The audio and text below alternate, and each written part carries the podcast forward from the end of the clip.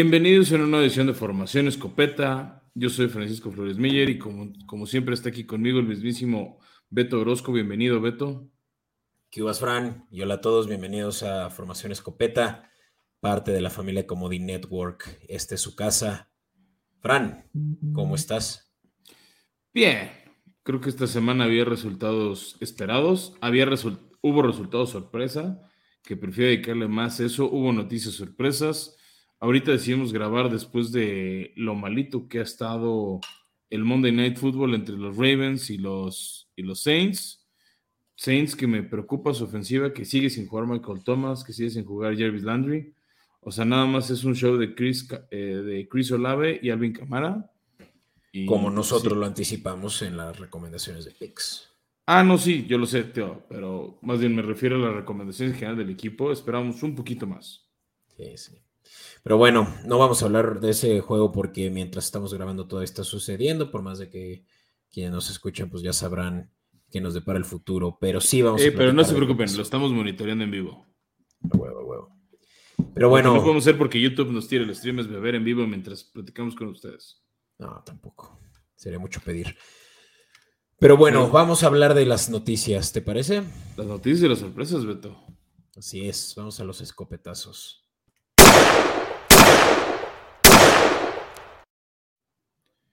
Y pues arranquemos, Beto, así, quitemos el curita de la noticia.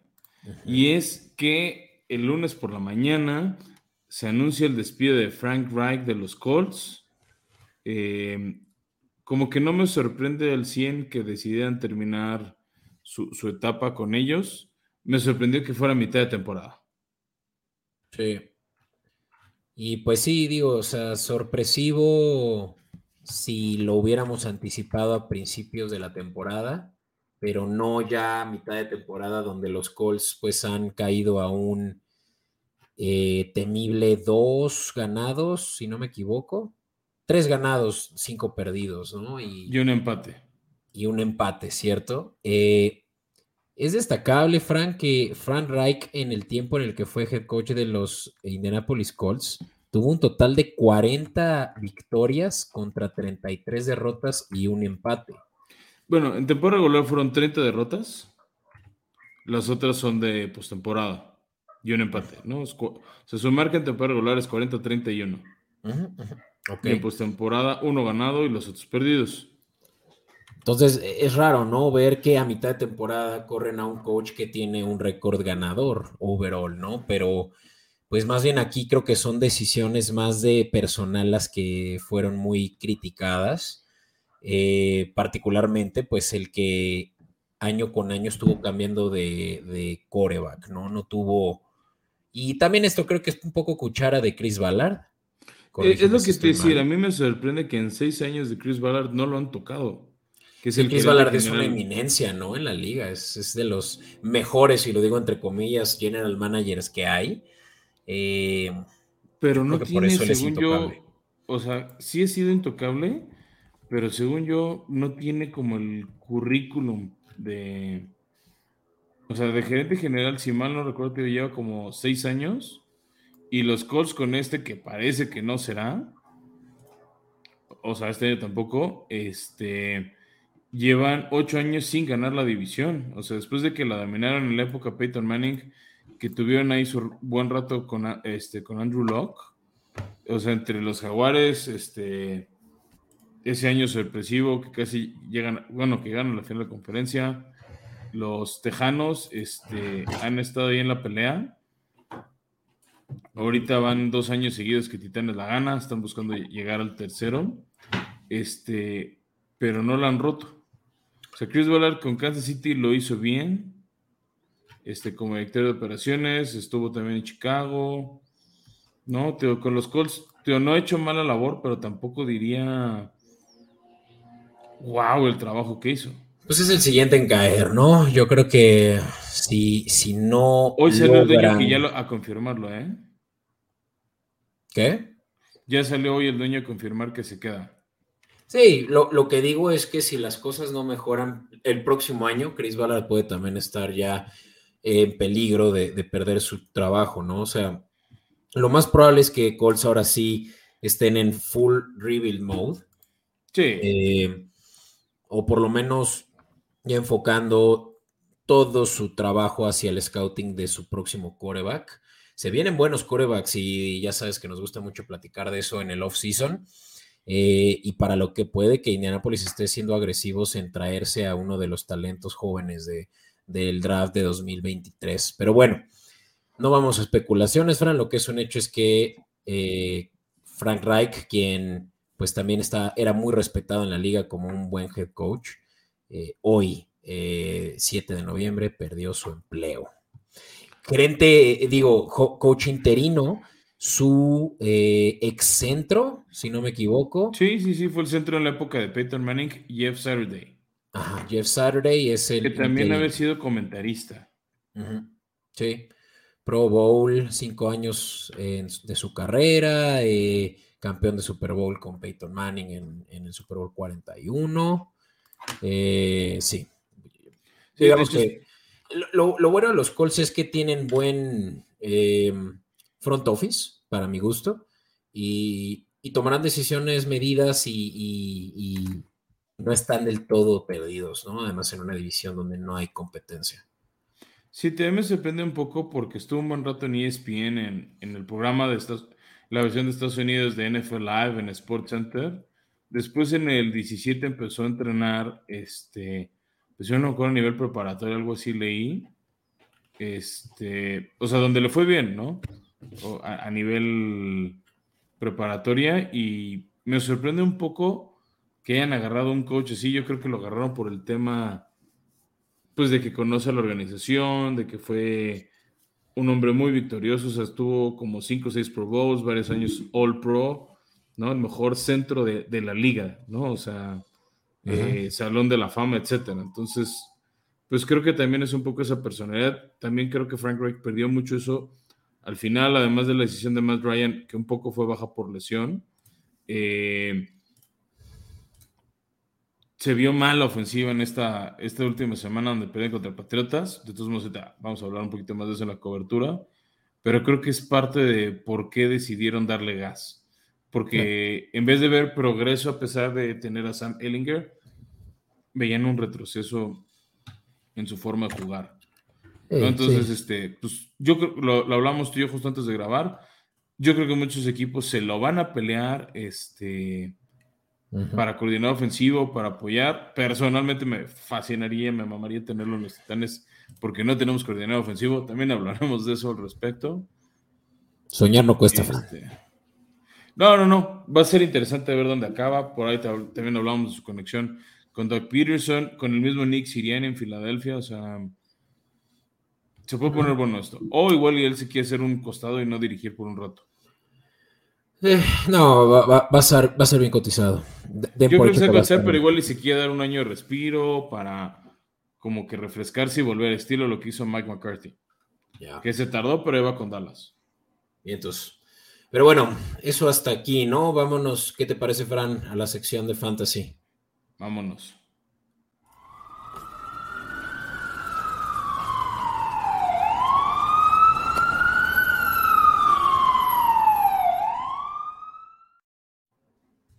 Bueno, ya lo saben que en este primer episodio de la semana eh, vamos a hablar principalmente de qué movimientos se tienen que hacer para cubrir esos huecos a causa de lesiones, a causa de, equipos descansando y con ello, pues justamente los jugadores que están disponibles en el Free Agency. Fran, eh, empecemos contigo en la, en la posición más importante, no en Fantasy, pero sí en el juego. Pues tal vez no es la más importante en Fantasy, pero cómo ayuda a tener una buena aquí a uno malo, ¿no? Entonces, eh, yo quiero recomendar a Jacoby Brissett también en parte, Beto, por, por los equipos que descansan esta semana. Este, o sea, recuerden que algunas de las recomendaciones que hacemos en Waiver Wire es porque es un cuate talentoso que le está rompiendo en este momento y que vale la pena tomarlo. Hay otros casos que puede ser alguien para una o dos semanitas y que te saquen del apuro en lo que tienes algún jugador lesionado o, descansa, ¿no? Esta próxima semana van a descansar dos muy buenos corebacks. Descansa Ravens, que tiene mucha gente, Lamar Jackson. Descansan los Bengals con Joe Burrow. tus Patriotas con Mac Jones, Bailey Zappi, quien quiera que esté al, mando, y los Jets, ¿no? Entonces va a haber varias, varias este, piezas que van a descansar, este, que, van a afectar los rosters. Entonces, pues Jacoby Brissett te puede sacar del apuro esta semana. Viene un matchup relativamente favorable para, para él este, esta semana 10. ¿Miami? En Miami, sí, o sea, la ofensiva de Miami ha permitido mucho, mucho daño a los quarterbacks. Justin Fields la semana este, pasada rompió el récord de yardas por tierra con 178. O sea, Miami está ganando los partidos, pero pues no se va ileso. Mm.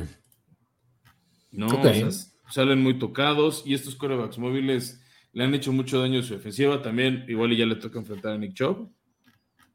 ¿no? E, e, ese escenario no, no lo descontamos al 100, pero puede ser algo muy interesante ver qué pasa ahí. Vale.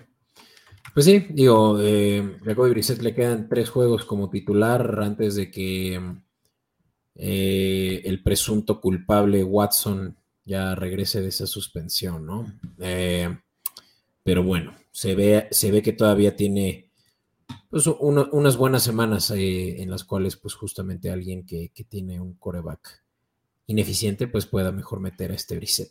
Sí, y está dando un rango de 15 puntos, bastante agradables. Oye, Fran, pues yo te voy a pedir aquí segunda, porque en la preproducción, pre-preproducción, en la tarde estábamos discutiendo que por qué sí, por qué no debería yo estar recomendando a uno que no, que no, no pasó la prueba. Y en vez de eso, Wandell Robinson es una de las recomendaciones de la columna mía, pero que prefiero que tú hagas tu caso por mí. Pues es el receptor uno que tiene ahorita Gigantes. Gigantes esta última semana no jugó, viene, viene de descanso, viene de estar entrenando, de estar este, aclimatándose con Daniel Jones, que perdió al que estaba siendo su mejor receptor, que era su tight end, Ellinger. Si no, estaría en esta lista como tight end porque lo estaba haciendo muy, muy bien. ¿no? Este, sabemos que la ofensiva gira alrededor de Saquon Barkley y las escapadas por tierra que hace Daniel Jones, pero cuando no queda ni una ni otra, este, pues le, tiene que lanzar a alguien el balón. Eh, es un novato. En su partido anterior a jugar hizo 11 puntos, este, contra Jaguares también hizo 10, 11 puntos, bastante buenos y más si consideras que es un novato. Y lo que tiene el de ventaja es que no es el jugador el que cubren, ¿no? Suele estar este, disponible. La, bronca es que, pues justo, ¿no? Tienen muy lesionada a los receptores al punto de que el wide receiver one es Slayton, ¿no? Que no ha sido muy bueno en los años en, en Gigantes. Eh, en sus cuatro años ya como gigante y pues sí, creo que si no es Slayton es Robinson, pero definitivamente lo van a estar cubriendo a Lonaco contra Houston, que van en la semana 10 contra ellos. Em, y pues Stingley, ¿no? Sabemos que tiene buen eh, inicio de, carrera, ¿no? Entonces... Sí, el tema es, no sé si poner en Stingley a cubrirlo, esa es la ventaja del que ahorita no es el foco de atención de las defensivas. Ya. Oye, y el que no es el foco de ninguna defensiva, pero solo porque no tiene equipo, Fran, es Odell Beckham Jr. ¿Pero por qué lo estoy recomendando, Fran? Sí, por favor, explícame. Odell Beckham Jr. está ya al 100% de su lesión del Super Bowl eh, que ganó y para el cual estaba ya siendo candidato a ser el MVP del juego de, Bengals contra Rams en febrero. Como sabemos, se rompió el talón de Aquiles, si no El ligamento cruzado, es el famoso ACL. El famoso ACL, ¿cierto? Y por fin en la primera semana de noviembre ya lo están designando como eh, sano, ya listo para regresar. Está nada más la duda de qué tan apto y físico, físicamente listo esté. Pero sabemos que Odell Beckham es un freak de, del juego y que quiera que no va a regresar, tal vez no al 100, pero sí queriendo dar ese 100%. Y en cualquier ofensiva que ahorita ya sea candidata para llegar a Super Bowl. O sea, lo, van a sumar. ¿A dónde? No lo sé, pero a donde sea que lo sumen, va a ponerse a producir para cuando un equipo de fantasy ya esté en la necesidad también de ganarse los juegos de playoffs. No, claro, es decir, yo creo que ese es un gran tema a favor de, de Odell, que lo van a querer varios equipos por el talento potencial que tiene. No, sí, sin duda. Y equipos buenos. Hablo de Bills. ahorita el que está sonando fuerte es Cowboys. Cowboys, exacto. O sea, estaría chistoso después de que creo que se volvió famoso o entró en el radar de mucha gente por esa atrapada que hizo con Gigantes contra los Cowboys en un Monday Night, ¿no? esa vez que se estiró una mano. Sí, sí. Este, vamos, fue su, gran salto a la fama. Sí, ¿no? entonces. lo, único que me genera dudas para mí, Beto, es. Eh, pues muchos jugadores se lastiman el ACL. Eh, o sea, desgraciadamente es una lesión que se ha vuelto muy común. Eh, que estamos viendo, permíteme la expresión, demasiado en la NFL. y, y, el problema es que no todo el mundo regresa al mismo tiempo. O sea, te dicen, ah, sí, el rango para estar sano es de 7, 8 meses o 6 meses. El tema es luego volver a agarrar ritmo, volver a agarrar este, condición de, de juego. Entonces, tengo mis dudas de en qué calidad regresa. Espero la verdad regrese bien. Este, porque seguro Suma es un talentazo, son de esos cuates que, quieres ver que la rompan porque te da gusto ver cómo funciona. ¿No? O sea, lo, que aportan es, es muy bueno. Sí. Sí, y, insisto, es, largo plazo, largo plazo y, sigue siendo una apuesta como, como todo en este deporte, pero, pero me parece que es una muy buena oportunidad sabiendo que está rostered solo en 18.4% de las ligas de NFL.com. Perfecto, Beto. Bueno, si quieres con eso vamos avanzando para darle ritmo a esta sección. Yo estoy recomendando un corredor que viene de un buen domingo donde en general se quedaron a, Kansas City ofensivamente hablando, que es Jerry McKinnon. Clyde Edwards lo hemos dicho varias veces, no termina de convencer, no termina de gustarle Andy Reid, por más que fue un pick de primera ronda hace un par de añitos. Isaiah Pacheco ahí va, jalando ritmo, pero también todavía no termina de atender la ofensiva. McKinnon ha estado ahí y pues nunca lo cortan y le van dando ritmo. Creo que puede ser una buena opción. Una gran ventaja, sobre todo si tiene una liga de PPR, es que vuelve, suele jugar de válvula escape de Mahomes. Entonces, si lo están presionando, voltea rápido, se la da y le genera muchas yardas después de la atrapada, ¿no? Entonces, ahí es cuando te conviene un, un corredor de este estilo, ¿no? Que puede ser como tu corredor 2, no el 1. Ese seguro es uno de sus primeros picks de fantasy.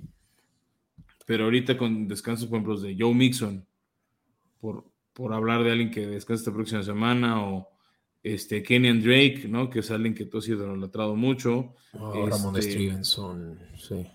O sea, te puede funcionar, ¿no? O sea, dos de mis tres recomendaciones son picks como para salir del apuro ahorita en los bye weeks.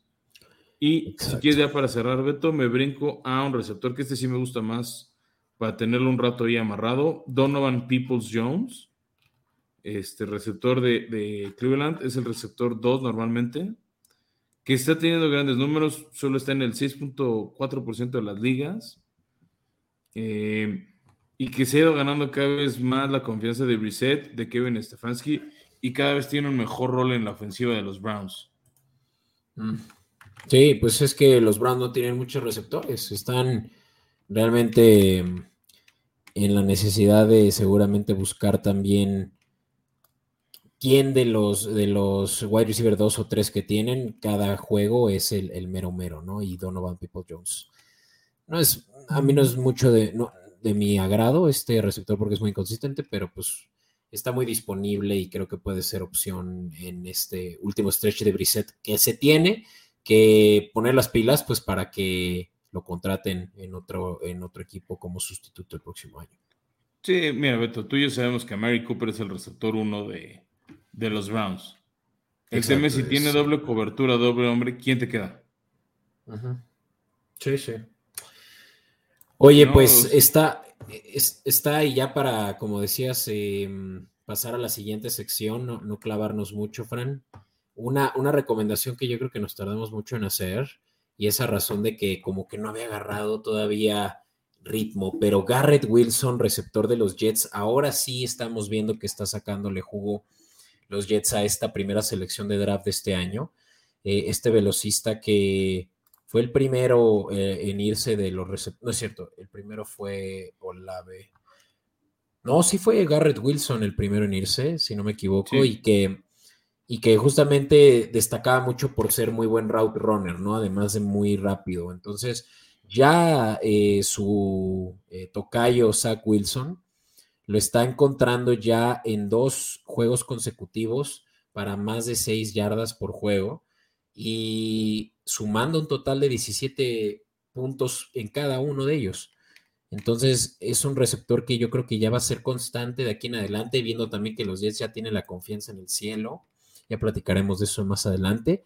Y, Garrett Wilson está disponible también en la mayoría de las, bueno, no en la mayoría, en cerca de eh, una tercera parte de las ligas todavía. Que eso es muy bueno, ¿no? Es algo que son las recomendaciones que vale la pena. Este, o sea, este tipo de receptores, por la cantidad de puntos que hacen, por el rol importante ofensiva. Lástima que no esté tan, tan disponible como otros jugadores. Pero este igual le pueden buscarlo en un trade, ¿no? O sea, si, si nos convence. Entonces, exactamente, seguro lo pueden conseguir en un buen trade, un trade baratón. Pero bueno, Beto, ¿por qué no si quieres pasamos a hablar de lo que nos dejó la semana número 9? Vamos pues.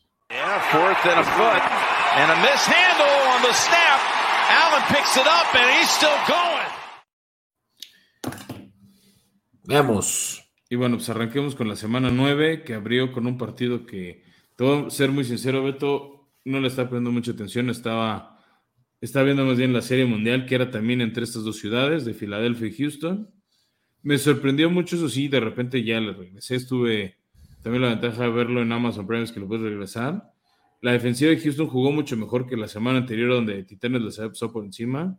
A Filadelfia le costó, no sé si Filadelfia también al inicio del partido salió muy confiado. este, salieron bastante sobraditos los, Eagles de, que venían de destruir a Pittsburgh y les costó por momentos tejanos, de repente sí ya pisaron acelerador y, y se los despacharon tranquilamente, ¿no? Pero, pero dio gusto ver a Damon Pierce, uno de los candidatos a la ofensivo, hacer las cosas bien. David, Davis Mills también jugando bien, pero del otro lado, Jalen Hurts destruyendo y sobre todo la ofensiva terrestre. Aquí no fue un juego donde brillara tanto, no sé, AJ Brown, este, o Devonta Smith, más bien Kenneth Kenwell fue, junto con Jalen Hurts, los principales artífices de la victoria de, Filadelfia. Sí, sí, porque hicieron muchas yardas por acarreo, Fran, pero no te creas, ¿sabes quién fue también un game changer en este juego? Su ala cerrada, Dallas Godert, con 100 yardas para 8 recepciones, 8 recepciones para 100 yardas, perdón. Eh, un touchdown.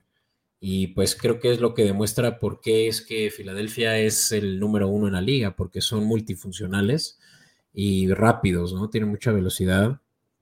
Y pues los Tejanos, nada mal, nada más que sí, no, no, pudieron apretar las tuercas en, el en la segunda mitad y donde ya se les escaparon, ¿no? Pero eh, pues cubrieron la línea, a fin de cuentas, también eh, los Eagles, ¿no? Sí, no, hay, que aplaudirlos a los Eagles. Ah, y no, sí. No, no es cierto, no cubrieron la línea, pero la línea de 14. No cubrieron la línea de, 14. No, más bien, nosotros dijimos que era una línea muy alta que la apostaron a los. Sí, este, Que más bien confiaran en, en el equipo de Houston. Y bueno, pues ya, ya de juegos del domingo, Fran, ¿por qué no empezamos a hablar de este juego que estaba pues como que muy aburrido en papel y en efecto resultó ser un juego lento, pero al final entretenido, por lo menos sí, y hablo de los Falcons recibiendo a los Chargers. Eh, un juego que estaba ya en manos de los Atlanta Falcons para ganarlo, y a causa de un fumble muy raro en este eh, intercambio de balón que hubo en esa misma jugada en la que los Chargers pierden el balón, lo recupera el defensivo de Falcons y en esa misma jugada solito pierde el balón de nuevo, lo recupera Chargers en esa misma jugada y así pierden el partido. Eh, los Falcons prácticamente entregaron el juego así, empatado a 17 para ese momento. Sí, un, partido raro. Justin Herbert no termina de estar bien, su línea ofensiva es un desastre, su coordinador ofensivo también. Sí. Eh, le está faltando mucha creatividad para la... También es un hospital los Chargers. Ni Mike Williams ni Keenan Allen jugaron. Este... Entonces pues, Justin Herbert está tratando de hacer milagros con lo que hay. ¿no? Entonces, este, pues al final si Chargers toma la victoria y a Atlanta esta derrota con, junto con otro resultado combinados les quitan el liderato de división y los deja en este momento fuera de playoffs. Sí, y pues menos mal para Atlanta, y te lo dije, Fran, en el episodio anterior, Cordarel Patterson regresó, no regresó. Eh, Había dudas, yo dije que, tenía mis dudas. Sí. No regresó en la calidad que esperábamos porque no tuvo, por más de que tuvo más carries que Aliger, eh, que lo estuvo sustituyendo, no tuvo las mismas yardas por acarreo que sí tuvo su contraparte, ¿no? Tuvo solo 44 yardas en tres acarreos, pero dos touchdowns. Así que para quienes lo quienes nos hicieron caso eh, y lo metieron como titular en fantasy, pues unos buenos 18.3 puntos. Eh, eh, el buen Cordarel Patterson. Y sí, pues, la duda con él era en qué calidad volvía. O sea, creo que va a ir recuperando el ritmo conforme pasen las semanas. Se le ve una semana corta, pero bueno, este, a ver qué tal. Si quieres, vamos pasando un partido muy entretenido. Victoria de Miami sobre Chicago, eh, partido de muchos puntos. Partido donde, se partido donde se rompió un récord de Michael Vick, Beto, de casi 20 años. De Justin Fields corriendo para 178 yardas, un gran número para un coreback. No, yo creo que todos los que tenían a Khalil Herbert de Chicago andaban dándose de tumbos de por qué Fields no se la cedía al corredor y que él hiciera eso. Y ganaron en fantasy, pero bueno Buen partido de Fields, mejor partido de Miami. Eh, la conexión Tua Waddle, Tua Tariq Hill es espectacular. Es divertido verlos en acción. Eh, y pues ahorita con la llegada de Nick Chop, pues se, afianzan como un candidato, por lo menos a Comodín. Sí.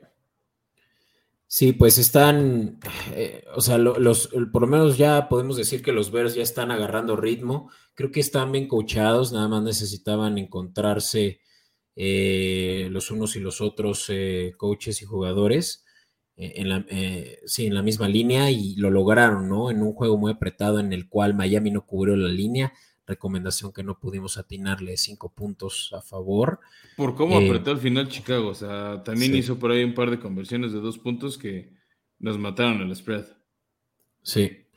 Y pues sí, muy, muy destacable que ya Justin Fields parece que ya en este año de reconstrucción ahora sí ya tiene las armas, hablando también del primer juego de Chase Claypool, eh, tuvo un touchdown también. Y pues parece que los Bears eh, de aquí en adelante sí van a ser más competentes, por lo menos van a pelear los partidos contra unos Dolphins que pues siguen siendo de los favoritos de la liga. Sí, sin duda. Y hablando de favoritos de la liga, ¿qué tal si hablamos de la contundente victoria de los Bengals a Carolina? Se les apagó un poco ese fuego a la salida de Matt Rule. Hicieron muchos puntos ya en tiempo basura, donde regresó Baker Mayfield para la segunda mitad. ¿Qué le pasó a PJ Walker? Eh? Esa, no, no, le entendí la, razón de por qué regresó, por qué metieron a Mayfield. Este lo vi ya en Game Pass, que es la o sea, para los que no lo sepan, puedes ver como la versión resumida este, en 40 minutos aproximadamente. También fue el, fue el día de, de las Panteras, o sea, qué manera de, de Joe Mixon. Tuvo cinco touchdowns, otro récord este, de esa liga, de, perdón, de esa franquicia. En la franquicia, sí. Con todo que por ahí también, por ejemplo, McPherson, el, el pateador, falló un, un, gol, un gol de campo, si no hubiera sido esto 45-21. Este. Si mal no recuerdo, creo que salió golpeado. Eh, sí, te digo que estuvo raro que hayan decidido meter a Mayfield, pero pues pille, no, ¿sabes qué fue? Aquí estoy viendo ya las estadísticas. Lo habían interceptado. Tres, completos de 10 intentos, 9 yardas totales, dos intercepciones. Más bien creo que dijeron, este güey nos va a hacer quedar, nos va a hacer quedar peor de lo que ya eh, estamos, ¿no? Entrando al juego y lo sentaron por, por la mala productividad que llevaba en la primera mitad. Sí, también este, o sea, algo que destacar de este porque es la defensiva secundaria de Bengals estaba muy diezmada. De hecho, no, o sea, Jamal Chase sigue fuera. Este. Y no supo capitalizar eso Panteras. De todos modos, ya anunciaron que PJ Walker va a ser su titular en su siguiente partido. Entonces, pues bueno, también ha tenido buenos momentos, pero bueno, sí fue mejor cortarlo por Lozano en ese partido. Y hablando de cortar por Lozano, Beto, ¿cortarías a Aaron Rodgers después de el feo partido de Green Bay contra Detroit? Es uno de los peores de su carrera, por lo menos reciente, Fran. Yo creo que el eh, peor de su carrera. Sí, total de contundente. tres intercepciones, una esa que, que, se vio muy bien el novato Hutchinson, eh, que, que, en zona roja pues interceptó, ¿no? Y que, lo haga un liniero, me, recordó mucho a JJ Watt, ¿no? En los buenos tiempos de JJ Watt. Y, y claro que no fue tanto una buena jugada defensiva, pero una mala jugada ofensiva, ¿no? O sea. Dos, es decir, tuvo dos intercepciones en zona roja, o sea, muy mal esquema ofensivo de Green Bay. Sí, no, o sea, 23 pases completos de 43 intentos, menos de 300 yardas eh, y solo un touchdown de Aaron Rodgers. Y no solo Aaron Rodgers, o sea, lo, que creo es que evidentemente Aaron Rodgers no es bueno como líder cuando las cuando eh, la odds are, eh, no, están a su favor, ¿no? Se está él teniendo que, lidiar con mucho estrés y no es capaz, pues, de demostrar ser el líder que, los eh, demás necesitan, al punto de que, pues, el equipo entero, pues, no fue para nada también competente, ¿no? Destacable que Aaron Jones estuvo teniendo malos juegos, pero nada como este, Fran, un total de 25 yardas totales por acarreo, y solo 20 yardas más por recepción, ¿no? Sí, sí, sí, eh, terrible juego de, Jones. También salió un poquito tocado. Eh, ya hoy lunes le hicieron radiografías y salió que no es una lesión seria, pero también este, eso no ayudó. Todos esperamos que le hicieran más daño a la ofensiva de Detroit por el daño que le han hecho todos los demás equipos, pero Green Bay no pudo y por primera vez no me acuerdo cuántos años, eh, Detroit le gana su Super Bowl, ¿no? Le gana en el Fourth Field de Green Bay y ya, o sea, ya con eso nos sentimos mejor por Dan Campo. Y un juego además de super bajas, total de 24 combinados, 15-9 favor Detroit. Y pues Dan Campbell, como dices, ya salió feliz por primera vez en, eh, las cámaras de, prensa. Sí, nos da gusto por él. Es de esos cuates que te cae bien y, deseas que le vaya bien. Sí. Pero bueno, ya, ya hablaremos más de qué va a pasar el futuro de Aaron Jones en los siguientes episodios, pero vaya que va a estar interesante. Sí, de ahí pasemos a una victoria que seguro te gustó de Jaguares contra Las Vegas. Las Vegas, otro de los grandes equipos de excepción. O sea, el año pasado están en playoffs, estuvieron en pelea hasta el último segundo contra Bengals y este año nada más no, 2 y 7 o 2 y 6, este, no, creo que 2 y 6. Mm, van 2-6, sí. Este, pero una, una caída terrible porque es un equipo, bueno, lo decía en conferencia de prensa Davante Adams, que no entienden qué les está pasando, por qué no están ganando cuando hay tanto talento. Pues la defensiva no es muy buena, además de tener a Crosby, no creo que la, defensiva sea competente, al punto de que iban 17-0 en la primera mitad y los jaguares le dieron la vuelta al partido. Davante Adams tenía más de 150 yardas en la primera mitad y en la segunda mitad cero para empezar el cuarto cuarto. Entonces, habla de que se están, eh, yo creo que eh, de una manera desgastando muy rápido los Raiders porque también es un equipo que suele perder por un margen de diferencia muy, eh, digo, muy cerrado. Muy cerrado y teniendo ellos además la dominancia del juego en la primera mitad. Entonces, creo que no está McDaniels em, logrando ser eh, consistente en la manera en la que están distribuyendo eh, sus ofensivas y sus defensivas, ¿no? O sea, están, metiendo toda la carne al asador muy temprano, para ser eh, explícitos. Sí, sí, sí. Este.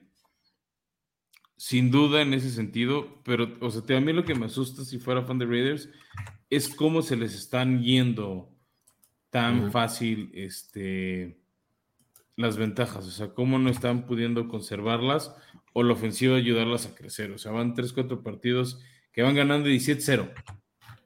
O sea, ni, siquiera 17-7, 17-14, no. 17 a 0. Sí, no responder en puntos, ¿no? Exacto, sí, sí, y por fin, ¿no? Ya Lawrence creo que necesitaba esta victoria para que le dejara de llover el hate creo que ya, ya se estaba, eh, ya, ya le estaba empezando a pegar en su, en su confianza, en su self-esteem, y está ahora, pues ya por fin, ¿no? Ganando un juego después de cinco consecutivos que perdieron, no ganaban desde que los Chargers eh, sorprendieron con esa derrota contra los Jaguares en casa, y pues bueno, ya los Jaguares por lo menos tiene una victoria tras eh, este streak muy largo de derrotas, ¿no? Y sí, por también, también destacar eso, que Lawrence no tuvo ese error tradicional que estaba teniendo al final de los partidos que los mataba, ahora al revés, tuvo, tuvo certeza y lo hizo bien. Y bueno, si quieres pasemos a la debacle de Indianapolis, que eh, no hicieron nada contra Patriotas, todo les salió mal, les bloquearon una patada después se regresaron a touchdown, Mike Jones tuvo un buen partido, discreto pero bueno, este, nada mal. Eh, Mac Jones, 20 eh, completos de 30, 147 yardas, un touchdown. Vamos, fue competente. Sí, o sea, hizo lo que se le pidió y Patriotas este, camina tranquilo, se empieza a acercar a lugares de playoffs. Lo malo de Patriotas ahorita, sobre todo su marca divisional, que es lo que más les pega de manera negativa eh, para los criterios de desempate. Pero Beto, me quiero pasar el partido. Destacable también la defensiva de Patriotas, que tuvieron un total de nueve sacks y de los cuales seis, bueno, tres fueron de Judon y otros tres fueron de Uche. Eh, gran juego defensivo de, de, de Belichick y compañía, y que pues realmente es la defensiva quien está pudiendo eh, ganar esos juegos, ¿no? Sí, también lo dijimos, o sea, Colt no tiene línea ofensiva. Parte de por qué no está Matt Ryan jugando es porque, o sea, tanto golpe lo lesionó y lo mandó a la banca. Sí, pobre Linger, uno más que, fue víctima, ¿no? De, eso, que pues la línea ofensiva de un año a otro se desplomó. Pero bueno, eso también ya lo sabemos que pasa con los Rams, ¿no? Ya hablaremos de ellos. Sí, y bueno, hablemos, Beto, de la sorpresa de la semana para mí. Este, qué manera tan contundente de ganar los Jets a los Buffalo Bills. Buffalo, que para mi sorpresa, Beto, está 0 y 2 en la división. ¿No? Esos criterios de desempate luego no le pueden ayudar. De todos, o sea, finalmente Jets tiene la misma cantidad de victorias que ellos ahorita. Y Miami también. O sea, es que Miami y Jets no han descansado y Buffalo sí. Si no, estarían arriba de Buffalo. Sí, cierto. O sea, ahorita Jets 6-3 y Bills 6-2. Em, claro, es cuestión de que ganen los Dolphins o los Jets uno más y se van arriba. Se un partido los Bills, ¿eh? Exacto, y los se ve poco probable. Los últimos juegos no son tan complicados, pero pues, bueno, que sigue, han perdido ¿eh? los más vitales. El que sigue sí creo que va a ser una buena prueba de fuego para los Bills. Minnesota, sí. Sí. Es un partido que pinta bueno y ya más adelante otra vez, o sea, hablando de potenciales derrotas, pues Jets y Miami o los Bengals. Uf, pues es que justo van a ser esos los que van a determinar que Bill sí tenga el criterio de desempate a su favor, ¿no? Están. Que estaría cañón que acabaran como cuarta siembra, ¿eh? Uf, estaría muy loco. ¿Qué tal es hasta les. Bueno, no, no les va a convenir, por supuesto. Porque... No, porque no juegas en tu casa, tienes que viajar. Sí, sí. Y, y se enfrenta contra el eh, mejor sembrado, eh, segundo mejor, no, sí, segundo mejor sembrado. Eh, pero bueno, están, lo que sí vale la pena destacar, pues es la, labor de Sos Garner en prácticamente mitigar el efecto Stephon Diggs, ¿no? Que solo tuvo cinco recepciones. ¿A poco sí jugó? Pues sí, sí jugó. Tuvo un total de 50% de, de, pases completos, 93 yardas, y sí, eh, Josh Allen tuvo dos intercepciones, cinco sacks. Ahí sí ya también crédito a la, a la línea ofensiva de Jets, que también está muy dominante. Está cañón esa defensiva, ¿eh? lo, que está haciendo eh, Robert Salah está cañón.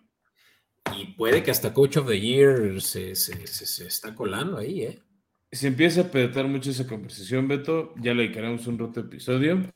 Pero sí, aguas con estos Jets, estos feisty Jets, peleadores hasta el final, este, se complican. Y luego si quieres hablar de un partido que... Solo, Sí. Último punto de este juego. Los Jets ya a siete, no es cierto, nueve semanas de la temporada, Fran, ya superaron su marca de futuros. Como sabes, al inicio de la temporada se le determina cuántos juegos pueden, o más bien cuántos juegos Las Vegas eh, les pronostica y es hora de 5.5.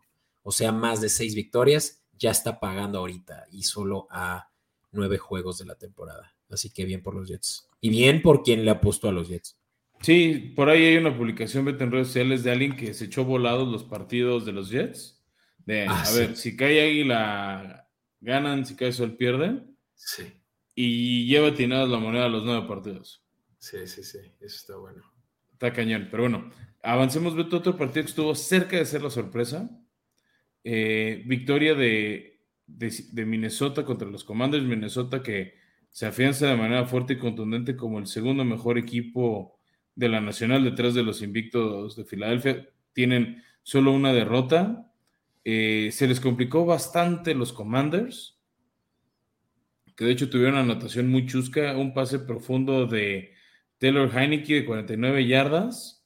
Uno de los defensivos de Minnesota choca y se cae contra un árbitro. Luego chocan otros dos defensivos, nadie toca a, Samuel, a Curtis Samuel, el receptor de Commanders, que se arrastra a la zona de anotación.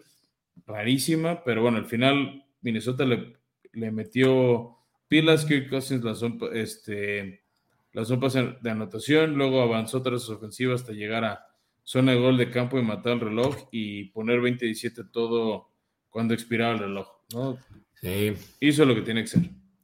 Pues sí, sí estuvo apretado y pues Kirk Cousins salió tan feliz que ahí ya salieron unos videos en redes sociales que estaban festejándolo todos sus compañeros con todas sus cadenas de oro, las, de los jugadores, sus compañeros, en el cuello de Kirk Cousins mientras él hacía ahí como que el bailecito eh, característico de estas últimas semanas de Kirk Cousins. Estuvo divertido eso.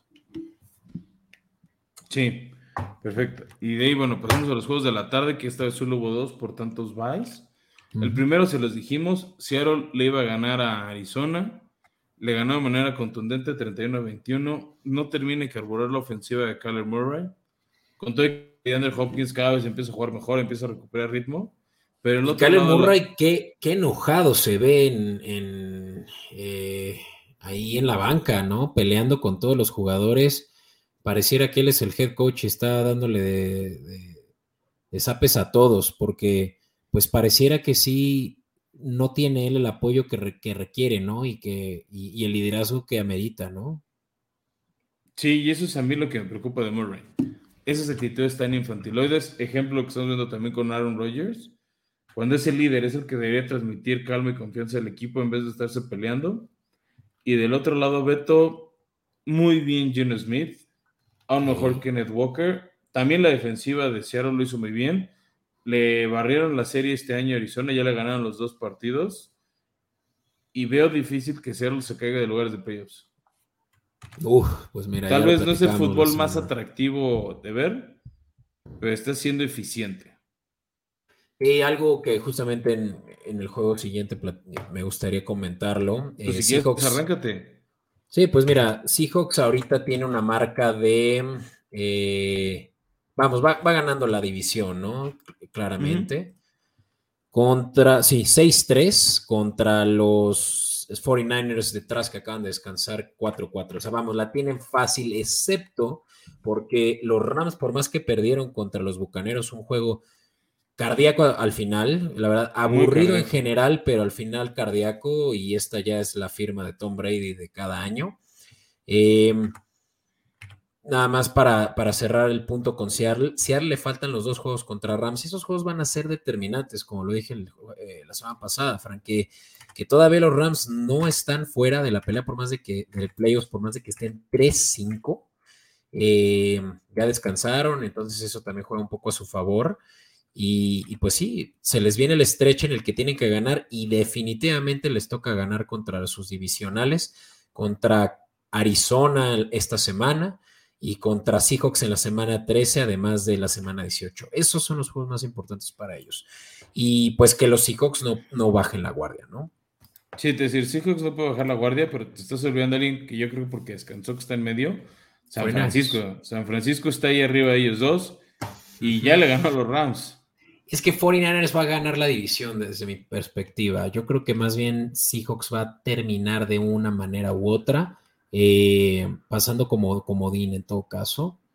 Eh, y solo por el strength of, schedule, que para 49ers es de lo más fácil ya de aquí en adelante. Y pues tienen a Christian McCaffrey para esta segunda mitad de la temporada. Sí, se viene el Creencia de San Francisco, se viene Chargers, Arizona, Nueva Orleans, Miami que puede ser rudo, Tampa también, Seattle a ver qué tal, Commanders, Raiders, Cardinals. O sea, viene un stretch accesible para San Francisco y Seattle que sí decías, no más para dar contexto, le toca jugar en Alemania contra Tampa ya lo platiquemos más en el próximo episodio. Raiders, que creo que ahorita está muy ganable. Rams, que como dices puede ser clave. Panteras, que es ganable. 49ers, rudísimo. Chiefs, rudísimo. Jets, rudísimo. Y Rams. O sea, sí. El tema es que si más o menos sale bien librado de esto Seattle, cuidado, porque se va a forjar contra candidatos de playoffs. Sí, sí, la verdad es que justo están jugando perfectamente bien los Seahawks, ya nada más ahí para terminar de hilar estos dos rivales y que Gino Smith para mí que es el Comeback Player of the Year, pero para eso ya platicaremos más en el siguiente episodio, Fran.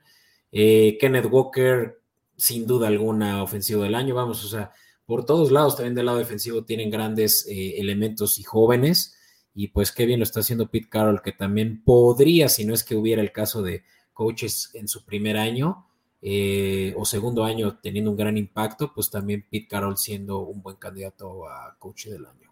Sí, a media temporada sí estaría en la conversión. Vamos a ver, pues este stretch. Y bueno, ya para cerrar, vamos a hablar el domingo por la noche. Partido que está sorprendido, Titanes controló en general bien a Kansas, pero pues todo bueno tiene un final, ¿no? toda historia este, se acaba y la defensiva, por más que contuvo a Mahomes, Qué bien lo hizo la defensiva, es que están cañones. Eh, solito, eh, similar a como compatriotas, o sea, la defensiva solita se llevó todo el mérito. Y lástima de la ofensiva de, Titanes Frank, que de verdad, bajo el mando de Malik Willis, estaban atroces. Sí, sí, sí, definitivamente terribles. Pues, finalmente Malik es un novato. Sabíamos que, y lo dijimos tú y yo en, varios episodios, era un novato que no estaba listo para tomar las riendas, o sea, no es como Trevor Lawrence o un Justin Fields de ya mételo a jugar, tenía que desarrollarse y se le notó, ¿no? También la línea ofensiva no es, no es tan buena, el cuerpo receptor es terrible, o sea, también le soltaron varios pases que creo que Malik no tenía la culpa, que los había puesto bien. Vamos, Malik tuvo un total de cinco pases completos, Fran, de 16. Cinco no, no, no, tío. O sea, hubo unos pases que le soltaron los receptores de manera increíble. Sí, sí, sí. Que les botan de las manos. O sea, también le pongo un poquito de culpa también a, los receptores que no le ayudan a su coreback. Ejemplo, lo que hemos visto en Tampa toda esta temporada con Brady. O sea, Brady está poniendo el pase ahí y Mike Evans lo suelta, Chris Goodwin lo suelta, ¿no? Entonces, pues así no lo puedes ayudar y así no puedes vencer a Patrick Mahomes. ¿no? Patrick Mahomes, que tuvo un total de 43 completos de 68, Frank, un total de 446 yardas. O sea, Patrick Mahomes estaba eh, demostrando una vez más que es el MVP desde mi punto de vista. Ya, ya dije todos mis players eh, del año eh, antes. creo que te falta uno, pero bueno. Este, sí, no, a ver, Mahomes se echó el equipo al hombro. O sea, por eso es el jugador fuera de serie que es. Sí. Este, y muy bien por él. No, no, jugó excelente, pero bien por la defensiva de Titanes, que sobre todo. sí. Es decir, lo único que reclamaría del lado de la defensiva fue una jugada que no entiendo cómo marcaron castigo a la defensiva en zona de gol. Cuando Travis Kelsey está jalando y atorando al defensivo y hasta le arranca el casco. O sea, esa es la única jugada que sí me dio mucho coraje porque los estaban conteniendo. O sea, tres intentos de la conversión de dos puntos, este, que al final fue clave para que empatara Kansas y forzara el tiempo extra. O sea, Teo, no, no lavo de culpas al ofensivo que no produjeron en la segunda mitad. O sea, eso es terrible y no, no merecía ganar Titanes con ese, esa producción ofensiva. No, no, no, por eso te digo, o sea, no, no, no exculpo, no exculpo la a la ofensiva de lo que dejó de hacer, pero que se hayan tragado el silbato los árbitros en ese sí me da mucho coraje. Este, porque sí, sí fue un juego muy físico de los dos lados, pero pues tampoco no puedes no marcar eso. O sea, hace una semana hablábamos de lo increíble de cómo DJ Moore de Carolina les cuesta el partido de su equipo quitándose el casco en un festejo, que es lo que provoca que fue en el punto extra y a la postre Atlanta ganar en tiempo extra, ¿por qué aquí no castigan a Kelsey? O sea, no sé si es un tema de, pues como son un equipo de más rating, que en general cae bien, que es espectacular, ah. son tantito más pervisivos. O sea, ah, no entiendo por qué no lo marcan. Y a DJ Murphy. yo creo que tuvo, tuvo que ver, según yo, que ya venía el defensivo de Titanes eh, también haciendo contacto indebido. Entonces, digamos que se mataron los dos. No, es que, uh, mira, una fue cuando Kelsey le quita el casco al defensivo que se viene jaloneando. No la vas a marcar, o sea, si se viene jaloneando los dos, no marques nada, porque marcaron castigo a la defensiva. Y en la siguiente jugada, en el festejo, Travis Kelsey se quita el casco. Sí. Igualito, o sea, una circunstancia similar sí, a la, de que, lo avienta como pelota de eh, bola de boliche, ¿no? Ajá, DJ Morris eso lo castigaron. Sí, sí, sí. Sí, sí. O sea, aquí o sea, aquí me genera duda de ¿qué es el criterio que ven unos árbitros que no ven otros? Para en uno sí y en otro no marcarlo. DJ Moore estaba celebrando mientras. Eh, también? Que, no, que él sí no estaba celebrando, estaba eh, enojado de no lograr esa jugada. Me acuerdo que estaba saliendo enojado. Pero mira, X, eh, creo que potato potato, lo que es un hecho es que... sí, o sea, nada más son de los temas que espero corrijan para playoffs para que no se generen polémicas baratas. Sí, sí. Pero bueno, Fran. ya para cerrar, Beto, nada más dar contexto al, momento al momento de esta grabación. Está la pausa de los dos minutos en el Monday Night y va ganando a Baltimore 27 a 13 en Nueva Orleans. Probablemente Baltimore va a ganar. Se, va a afianzar como el, se va a afianzar como el tercer equipo en la americana detrás de, este, de Kansas City, que está en dos, y de Buffalo, que está en uno. También Baltimore ya perdió contra Bills, entonces eso no les ayuda. Y tu muchacho Kenyan Drake Beto, casi 100 yardas y ya dos touchdowns esta noche. Y entonces, hoy también un récord de Lamar Jackson de 100 pases de anotación en sus primeros cinco años como coreback y también 4000 yardas totales corridas. Ah, no, sí, corridas. Ah, espérate, ahorita lo omitimos, Beto, pero hay que decirlo quiero cerrar esta cobertura con eso. Tom Brady, primer jugador en lanzar 100 mil yardas en su carrera y no creo que veamos otro acercarse. Wow. Muy o sea, en parte es porque llegó a jugar 45 años. Sin duda, sin duda. No, que 45 años. Tiene 45. bueno, tiene 45 años, pero llegó a jugar 20 años, 23 años de carrera. Sí, sí, sí. No veo cómo alguien se acerca, pero bueno. Ya platicaremos un poco más de eso que me gustaría ver quién le sigue, ¿no? Pero este está bueno. Muy bien. Pues vamos, Fran, a la última sección de este episodio. Muy rápido les vamos a estar platicando el Thursday Night Football. Sí. Yeah, fourth and a foot. And a mishandle on the snap. Allen picks it up and he's still going. Y bueno, Beto, pasamos este partido jueves. Otra vez no nos tocó un partido tan atractivo. Carolina recibiendo a Atlanta, duelo divisional. Eh, si quieren algo especial de este partido, Carolina va a estrenar un casco negro especial. En las fotos se vea bonito, veamos cómo se ve en la cancha. Este, entonces, pues está ese atractivo. Eh, vamos a ver cómo sigue tu, muchacho Cordero Patterson, mejorando, que por eso estamos recomendando que Atlanta gane el partido. De hecho, le estamos recomendando una línea alterna de, menos tres. Esta es la línea normal, ya me hice bolas con las siglas. No es la normal. Mm. No, sí, AT eh, Atlanta. No, sí, esta es la normal, es menos 3 como está. Estás disléxico más bien, porque si no sería ALT, ¿no? Alterna. Sí, pues tío, estoy dando de mi vista. sí, no, es Atlanta ganar. No, no recomendamos a ganar porque paga menos 120. Mejora que Atlanta cubre una diferencia de un gol de campo. Eh, ya ustedes lo saben, ¿no? Las líneas cambian, así que esto puede que cambie cercano al juego y obviamente yo creo que a favor de, Atlanta. Entonces, creo que es momento para apostarle a que sí se cubre esta línea de menos 3. Eh, bajas de 43.5 por el simple hecho de que Carolina y Atlanta eh, no tienen una ofensiva por pase, ¿no? Entonces se va a estar corriendo mucho el balón, eh, se van a estar mitigando los, las jugadas de, como le llaman, de, big plays, ¿no? De, de, muchas yardas a razón de pases. Entonces, me late que va a ser un juego tan de bajas que también creo que van a ser menos de cuatro touchdowns. Y esta ya es una recomendación de riesgo. Em, obviamente que aquí, pues, eh, con cautela, sabiendo que, pues, los dos pueden correr el balón inevitablemente, ¿no? Sí, que eso es lo que pinta, ¿no? Va a ser un partido donde van a correr más el balón, ojalá se pase rápido. De todos modos, son equipos divisionales, son equipos que se conocen, que se suelen neutralizar de bastante eh, buena manera. Entonces, por eso también estamos recomendando con cierto riesgo que la primera anotación es un gol de campo, no un touchdown, no algo defensivo. Entonces, este, un safety tampoco, ¿no? Que se lo paga bien, pero pues, pasa rara vez y menos como primera anotación. Entonces, bueno, si alguien, este, ahí están unas confiables y otras de riesgo. Eh, creo que se pueden cobrar otra vez las cuatro apuestas como nos ha pasado otros jueves. O sea, les recomendamos, esos son nuestros picks. Y antes de cerrar, Beto, pues invitar a la gente que ya nos escucha, que nos sigan regalando su, reseña eh, de, cinco estrellas, su review. Si nos escuchan en Spotify o en Apple Podcast, este, en Google Podcast, eh, a nosotros nos ayuda mucho que el algoritmo nos llegue a llegar a más gente. Si nos escuchan en YouTube o nos están viendo en YouTube más bien, muchas gracias. Eh, también regálanos un like en el video si les gusta lo que estamos haciendo. Suscripción al canal de Comodín Network y, y, no, y no me queda nada más que agregar que gracias y tu salida, Beto.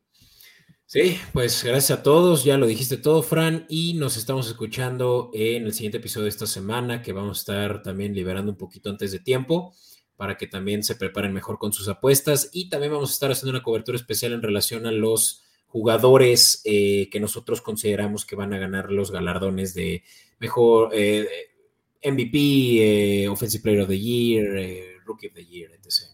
sí, son, es, parte de nuestra foto de media temporada.